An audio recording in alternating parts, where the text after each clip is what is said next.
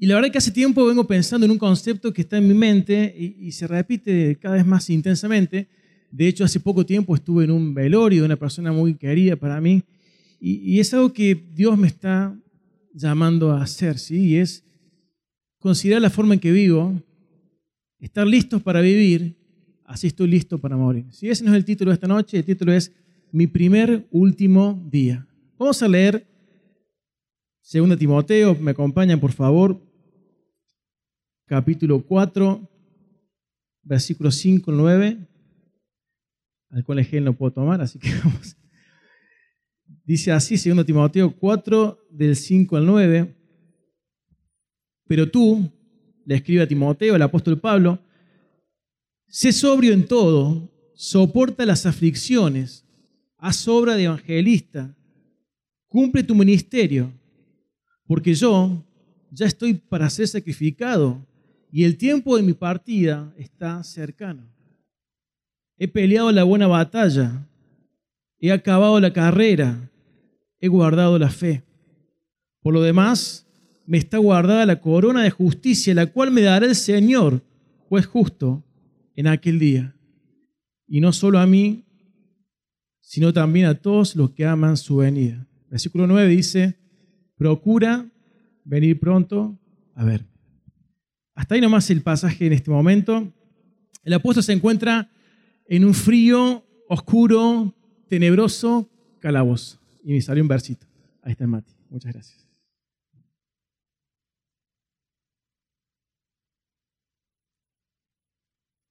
Ella sabe que está en sus últimos días.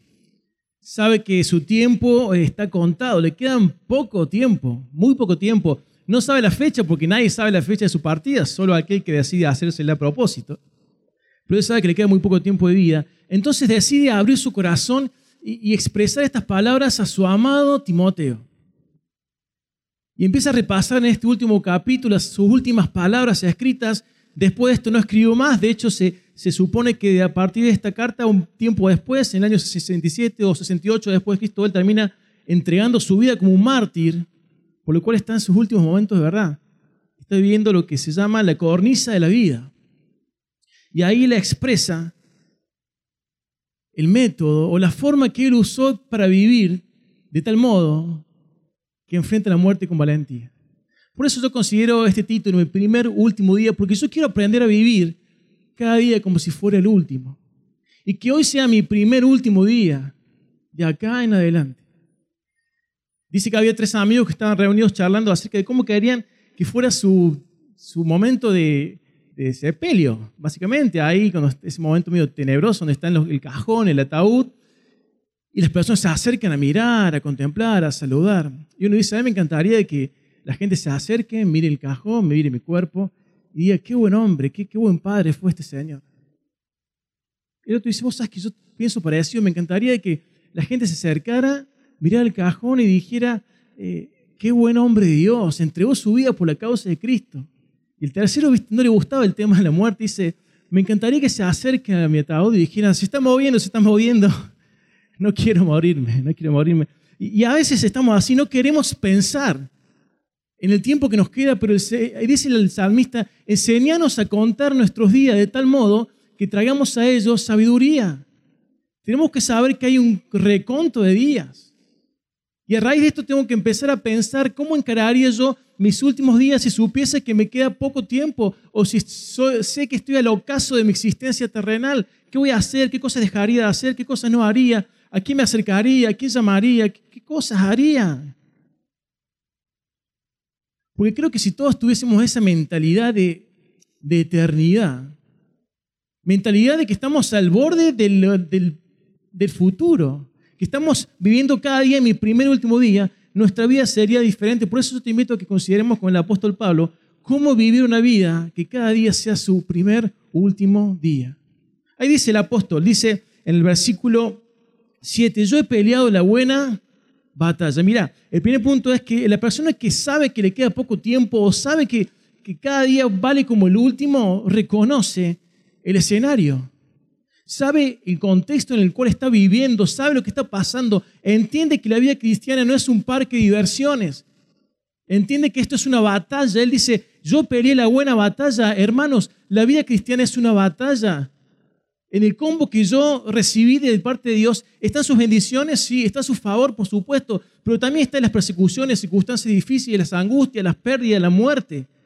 Está la tristeza. Ese es el combo que el Señor me, me da a mí y te da a vos. Yo no puedo elegir la cajita feliz como hago habitualmente en McDonald's con mis hijos. No está. Sí está la cajita del gozo, donde yo sé que a pesar de, puedo estar firme. Pero el combo es completo y es una batalla. El apóstol Pablo dice que estuvo en prisión con mucha frecuencia, fue azotado severamente, estuvo expuesto a muerte, fue apedreado, fue tres veces eh, náufrago, trabajó duro, padeció sed, padeció hambre, no, se quedó sin dormir muchas noches. De hecho, en sus epístolas vemos reiteradas frases como problema, angustia, tribulación, penalidades, pruebas, etc. Es porque es consciente de que es una lucha. Y si yo quiero vivir cada día como si fuera el último, tengo que reconocer este escenario, saber que yo estoy acá en un ambiente de guerra espiritual. Un ambiente donde tengo que dar lo mejor cada día, donde Dios me llama a ponerme en la trinchera. Él dice, no ha sido fácil, he luchado. A veces fue duro. Dice el Señor, el mundo tendremos aflicción, pero confiad, yo he vencido a este mundo.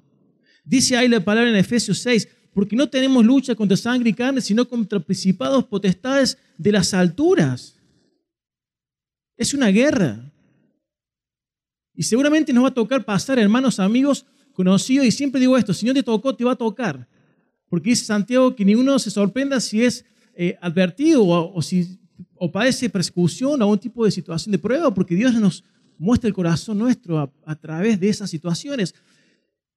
¿Nos va a tocar pasar dolor? Sí. ¿Persecución? Sí. ¿Desengaños? Sí. ¿Decepciones en la vida? Por supuesto ser incomprendidos, ser despreciados, ser rechazados por ser cristianos evangélicos, sí, cada vez más. Y cada vez más. Por eso hay que entender, reconocer el escenario. Porque yo voy a pararme en esta tierra de otra forma cuando yo entienda que cada día es una batalla, que tengo que pelearla duramente, que tengo que estar en la trinchera, que tengo que dejarlo todo, que tengo que pelear y defender la causa de Cristo, que tengo que defender mi familia, sus valores, tengo que defender los jóvenes, los adolescentes, yo viviendo y reconociendo el escenario, voy a estar preparado para enfrentar cada día como si fuera mi primer último día. Amigos, hermanos, es hora de pensar, es hora de prepararnos, es hora de entrenarnos en las cosas de Dios. ¿Cuánto invertimos en cursos y capacitaciones de cosas que no son de Dios y te decimos, sale tres mil pesos una escuela bíblica y te parece caro? Lo gastamos en un lomito un fin de semana, amigos, hermanos. Es tiempo de prepararnos, es tiempo de estar en la primera línea, es tiempo de planificar cómo voy a ganar las almas de este barrio.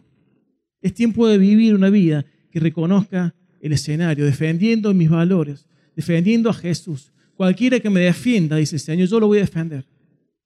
Hermanos, si yo quiero vivir como si fuera mi primer y último día, debo reconocer el escenario. Esto es una batalla. En segundo lugar, el apóstol Pablo dice en 2 Timoteo 4:7, yo he acabado la carrera, dice.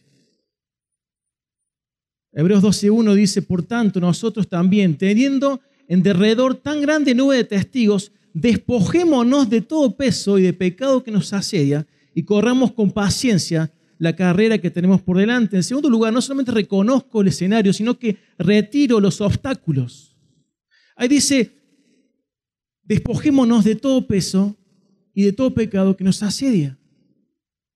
Seguramente vos y yo tenemos cosas, elementos, acciones, situaciones, vivencias en la vida que no siempre son malas, por eso son peso y no pecado, pero que nos están entorpeciendo, nos están paralizando, están frenando nuestro progreso espiritual. Digo, un corredor serio, a nivel maratón, a nivel profesional, lleva cargas innecesarias. Al contrario, hace lo que dice el apóstol, deja, se despoja de cosas para correr la carrera y llegar mejor. Y ese es el llamado de Dios de retirar obstáculos. Si yo quiero vivir una vida como si fuera mi primer último día, cada día, tengo que sacarme de aquellas cosas que no van bien o que no están a la, altura del llamado de Dios. El verbo despojémonos tiene dos contextos. Una es una acción continua. Cada momento, cada semana, cada día, cada cierto tiempo frecuentemente, debo revisar y sacar. Esto requiere una revisión continua de nuestras vidas. Es mirarnos frente al espejo de la palabra y decir esto no está bien. Es preguntarle a alguna hermana, a un consejero, a un amigo, ¿cómo estoy? Porque yo quiero retirar obstáculos de mi vida. Porque yo quiero vivir cada día como si fuera mi primer último día. Una acción continua, pero también es una acción contundente, porque el verbo en el, griego es, habla de no de algo suave, sino algo violento. Es ser contundente, es ser cortante, decir basta, basta, ya está. Ya pasó. Ya no va más esto en mi vida. Es ver los obstáculos y retirarlos violentamente de mi vida y continuamente. Es una acción continua y contundente. Y la pregunta es, ¿qué cosas están paralizando mi progreso en la vida de Dios, en la vida cristiana? Ahí la palabra peso es oncos, que no, no viene el caso, pero es algo que nos pesa, que desvía mi atención, que disminuye mis fuerzas y apaga mi entusiasmo por las cosas de Dios. Por eso, puede ser cosas lícitas, puede ser una carrera, puede ser una relación sentimental, puede ser un trabajo, puede ser cualquier cosa que está disminuyendo, desviando o apagando mi entusiasmo por las cosas de Dios. Y yo no sé qué hay en tu vida que hace esto, pero sí sé que hay cosas en mi vida que están paralizando mi progreso y que Dios me dice retirar los obstáculos. Pensé en tres cosas que pueden estar paralizando, cuatro mis, obstáculos. En cuatro obstáculos, mejor dicho. En primer lugar, las posesiones. Empezamos con ese ánimo constante de querer tener más, de retener, de tener, de alcanzar, de soñar, que no está mal. Pero si esto desvía, apaga o mina nuestras fuerzas, hermanos, no tiene sentido. Somos atrapados por el consumismo estamos poniendo la balanza, porque eso pasa. Cuando vos y yo dedicamos tiempo, esfuerzo a algo, lo estamos disminuyendo de otra cosa. Entonces hay que ver el costo de oportunidad. ¿Qué vale más la pena frente a las cosas eternas de Dios? ¿Vale la pena el esfuerzo por las posesiones? Decía Matthew Henry, dejen a un lado todo peso, es decir, todo afecto desmedido por el cuerpo, por la vida presente, por el cuidado excesivo por esta presente vida, porque todo eso es un peso muerto en el alma. Y yo estoy acumulando cada día que estoy desenfocado, desanimado y disminuyendo mis fuerzas para las cosas de Dios, estoy acumulando peso muerto en mi alma. Y no estoy retirando mis obstáculos.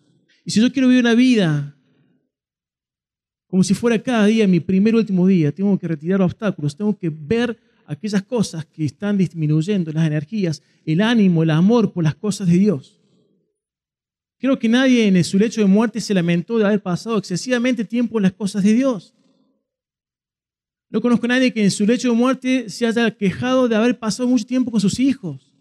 Al contrario, uno cuando escucha esas experiencias entiende que se lamentan de, haber no, de no haber hecho ciertas cosas. ¿Cómo descuidé mi familia? ¿Cómo descuidé las cosas de Dios? Esa canción famosa, tendría manos vacías para ti. Él dice, Señor, yo no hice lo que pude haber hecho. Pero nadie se queja de eso. Al contrario, el que no retiró sus obstáculos de la vida, seguramente en su lecho de muerte va a enfrentar ese paso tan atroz sin estar preparados. Por eso, hermanos, amigos, dejemos todo el peso. Dejemos de estar enfrascados en las posesiones materiales. En segundo lugar, en el pasado. Muchas veces vivimos enfrascados en historias del pasado, en cosas que nos hicieron, en cosas que yo hice que no estaban bien. Y no supero aquellas cosas por vergüenza o por culpa. El apóstol Pablo era el más, el más indicado para tener conflictos con su pasado. Porque él persiguió a los cristianos, él consintió la muerte de Esteban, él estuvo siendo un enemigo a las cosas de Dios en su pasado, él fue rechazado por las iglesias primitivas por su pasado. Pero él dice ahí en Filipenses 3:13, yo una cosa hago, ciertamente olvido lo que queda atrás y me extiendo a lo que está delante. Eso debo hacer yo y usted con su pasado. Yo tengo que retirar ese obstáculo de mi vida. No puede ser una excusa, algo que pasó o algo que me hicieron para no buscar las cosas de Dios. No os acordéis de las cosas pasadas, ni traigáis a la memoria las cosas antiguas. Isaías 43, 18. Basta ya el tiempo pasado, 1 Pedro 4, 13. Lo que pasó, pasó, decía un poeta. Ya está, hermanos, corramos la carrera, centrándonos no en lo que pasó, sino en lo que está por delante, como decía el apóstol Pablo. Yo tengo que retirar mis obstáculos. Y el pecado es otro obstáculo. El pecado, el pecado, perdón, el pasado, las posesiones. ¿Cuál es el pecado que tan fácilmente me domina? ¿Cuál es aquella acción recurrente en mi vida que yo sé que tengo que enfrentarla y me enrieda y que me cuesta dejar y me estoy aferrando? No sé, celos, envidias, eh, hablar mal de otro, egoísmo, un pecado sexual, la lujuria. Esto ya es algo puerta para adentro, yo no sé lo que te pasa a vos. Dios sí sabe, y sabe lo que me pasa a mí, sabe cuáles son aquellas cosas que están rompiendo la posibilidad de correr la carrera y que están frenando mi progreso espiritual. Varias veces dije esto y me parece una buena análisis. ¿Qué pasaría si algún día pone una cámara que me persiga las 24 horas a lo gran hermano y me moviera y toda la gente estuviese acá, todos ustedes viendo mi vida 24 horas, 7 días de la semana? ¿De cuántas cosas me avergonzaría, hermanos? Tenemos que ser contundentes y dejar aquellas cosas que nos avergüenzan porque son las cosas que nos alejan de Dios. Y por último, pérdida de rumbo. Dice ahí, 1 Corintios 9, todo aquel que lucha, de todo se abstiene. Ellos, a la verdad, para recibir una corona corruptible, pero nosotros una incorruptible. Así que yo, de esta manera corro, no como la aventura, de esta manera peleo, no como quien golpea el aire. Me gusta como dice la versión eh, NBI, dice el versículo 26. Así que yo no corro como quien no tiene una meta y no lucho como quien da golpes al aire. Mira, si vos y yo estamos distraídos en las posesiones, detenidos en el pasado, dominados por el pecado, esto va a representar una pérdida total del propósito de Dios para mi vida. Lisa y llanamente. Por eso es tan importante retirar obstáculos, porque es una carrera descendente hasta perder el rumbo. Por eso el apóstol dice, yo corro porque tengo una meta, tengo un llamado, tengo un rumbo. Y si estamos acá esta noche y hemos perdido el rumbo de nuestra vida, estamos desperdiciando, estamos como el pueblo de Israel dando vueltas sin avanzar, qué bueno es decir, Dios, yo quiero retirar los obstáculos, quiero reconocer el contexto, es una batalla, yo quiero retirar los obstáculos para correr y vivir cada día como si fuera mi primer, último día. Segundo Timoteo 4:7 dice, yo he guardado la fe. Mira, una persona que, que vive de esta manera, como si cada día fuera el último. No solamente, como dijimos recién, es una persona que está retirando obstáculos, no solamente reconoce el escenario, sino también está resistiendo el desánimo. Resistiendo el desánimo. Él dice, yo guardé la fe, aunque muchas veces costó, aunque muchas veces tuve adversidad, aunque muchas veces se burlaron, muchas veces me, golpearon, me maltrataron, pero yo no dejé de guardar la fe, yo no resistía el desánimo. Aquella situación que nos invita a un impulso a renunciar. Eso es el desánimo. Gálatas 5.7 dice, vosotros corrían, corrías bien. ¿Qué pasó? ¿Qué, ¿Qué nos los estorbó para no obedecer a la verdad? Y usted y yo seguramente hemos conocido muchas personas que empezaron mal y terminaron bien. Gloria a Dios. Muchas personas. Y me encanta conocer Historias de vida de personas que vos decís, este no va, las cosas de Dios, y de repente repunta y sorprende, porque Dios hace esas cosas. Pero también he conocido mucha gente que empezó bien y terminó mal, o que no terminó la carrera. Y esto es el desánimo, es esa situación que nos invita a darnos por vencidos. Es ese impulso que nos invita a renunciar. Decía William Berkeley, lo único necesario en la vida es el poder de permanencia. Y es lo que le falta a muchos. La constancia, la permanencia, la determinación de seguir adelante a pesar de las cosas.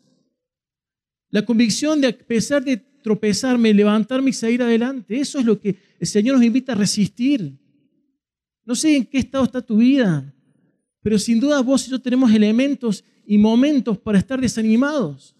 Vemos la adversidad, vemos la familia, las disfunciones eh, matrimoniales, familiares, vemos situaciones de salud, vemos pérdidas económicas, vemos el contexto y esto nos invita, porque una realidad, a bajar los brazos, a dejar de vivir como si fuera mi primer y último día, porque yo no estoy de acuerdo con el contexto que estoy viviendo, pero el Señor nos dice que también el desánimo es una decisión.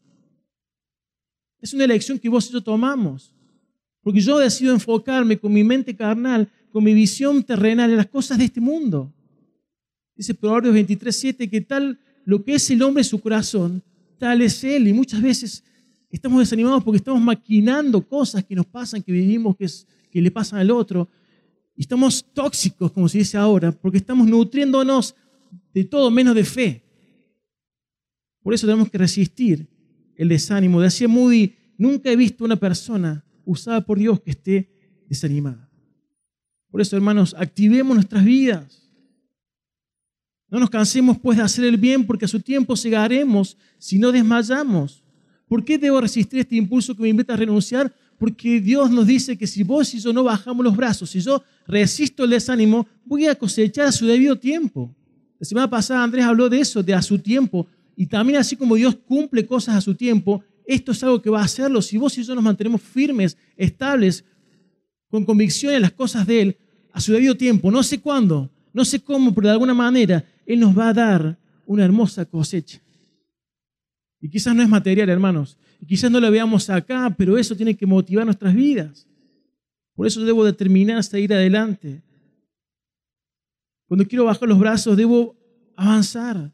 Cuando quiero darme por vencido, debo levantarme. Cuando quiero menguar el ritmo de la carrera, debo sostener y seguir adelante. Hermanos mayores que están acá y quizás se sienten al lado del camino, al costado, porque se creen que no son útiles para Dios, resistir desánimo, hay mucho para hacer todavía. Hasta el día que no partamos la eternidad, hasta ese día para atrás hay propósito. Hay cosas para hacer, hay, personas que bendecir, hay oraciones que hacer, hay llamadas por hacer.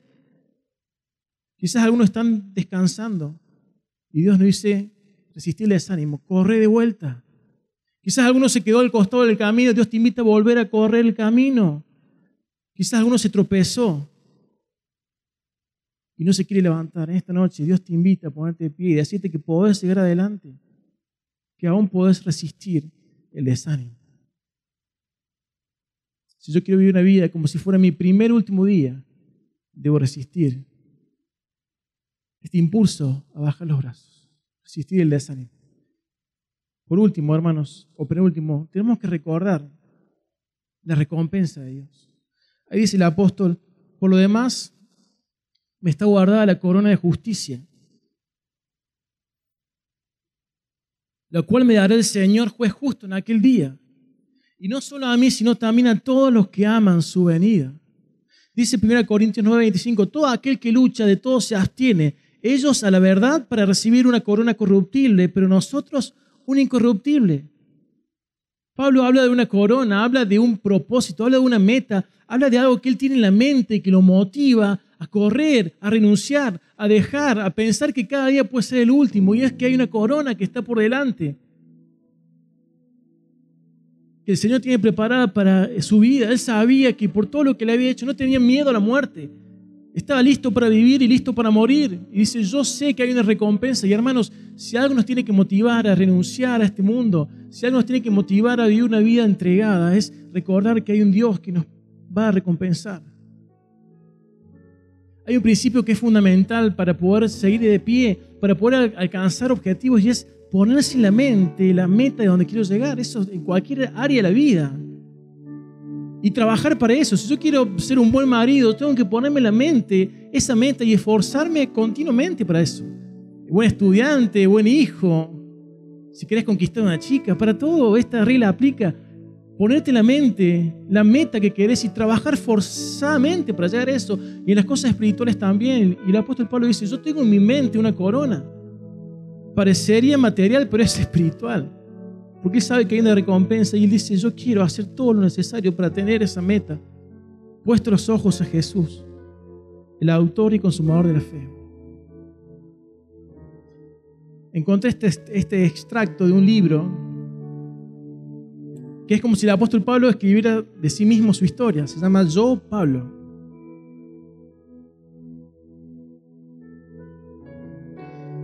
Dice así, recuerdo que me sacaron de un calabozo estaba tan oscuro y que cuando vi la luz me dolieron los ojos. Me hicieron marchar a través de un patio donde había un bloque de madera esperándome. Y yo sabía su propósito. Cuando lo vi, un escalofrío me recorrió la espalda. Traté de sonreír, pero ninguna sonrisa pudo aparecer en mi rostro. Mis ojos estaban grandes, mi cara pálida, y podía escuchar al soldado romano gritando, arrodíllense, y caí de rodillas. Cerré los ojos mientras unas manos rudas y pesadas sujetaron mi cabeza contra ese bloque. Escuché al centurión leyendo el decreto que era mi sentencia de muerte. Pero de repente el sonido se desvaneció porque en el fondo pude escuchar un gran coro que decía, porque Él reinará por los siglos de los siglos. Y ese coro se hizo cada vez más fuerte hasta que no pude oír nada más. Y cuando abrí un poco los ojos, pude ver la figura que tantas veces había visto y que tantas veces esperé volver a ver. Jesús de Nazaret, de pie frente a mí, con sus brazos extendidos, diciéndome, bienvenido. Hermanos, tenemos toda una eternidad esperándonos. Por eso vale la pena vivir cada día como si fuera el último. Por eso vale la pena recordar la recompensa. Será una recompensa garantizada porque dice que está guardada y reservada. Será una recompensa gloriosa porque es de justicia. Será una recompensa personal porque Jesús mismo la va a dar. Será una recompensa futura porque dice que en aquel día será una recompensa compartida porque dice que no solamente yo, sino que todos aquellos que aman su venida. Yo quiero vivir una vida como si cada día fuera el último. Y por último, tengo que revisar la urgencia. Dice el versículo 9, procura venir pronto a verme. Dice el versículo 21, repite, procura venir antes del invierno. ¿Por qué antes del invierno? Porque el apóstol sabía que en invierno era imposible transitar los mares por el frío, por las tempestades. Por eso le dice, vení antes del invierno, porque quiero verte. hay una urgencia, hay que revisar las cosas que son importantes ahora porque Quizás se nos pase el tiempo y se cierren las puertas para algunas cosas. El apóstol sabía que si Timoteo no iba en cierto tiempo, antes del invierno, nunca más iba a verlo. Y amigos, hermanos, hay puertas abiertas de oportunidades para tu vida y para mi vida hoy. Hay cosas que vos y yo tenemos que hacer ahora, antes del invierno, que no puede esperar más tiempo, que si se acaban, porque si no las aprovechamos se van. ¿Qué te está llamando Jesús a hacer? ¿Qué buena acción estás postergando? ¿Qué perdón estás no otorgando? ¿Qué llamada debes hacer? ¿Qué letra podés escribir? ¿Qué relación podés reparar? Si tenés intención de pasar tiempo con alguien, hacelo ahora porque no vas a estar para siempre. ¿Quién de tu vida necesita conocer a Jesús y estuvimos postergando? La oportunidad para decírselo. Sea lo que sea, amigos, hagámoslo antes del invierno, antes de que sea demasiado tarde. Vamos a orar. El Señor nos llama esta noche a reconocer el escenario, a saber que esto es una batalla y que es para valientes, para aquellos que quieren estar en la trinchera, que saben que puede ser su último día para aquel que retira los obstáculos, que resiste el desánimo, que recuerda la recompensa y que revisa la urgencia. Señor, esta noche te damos gracias por tu amor, Señor, por tu perdón, por tu paciencia, por estar acá en esta noche hincando nuestras conciencias para despertarnos, Señor,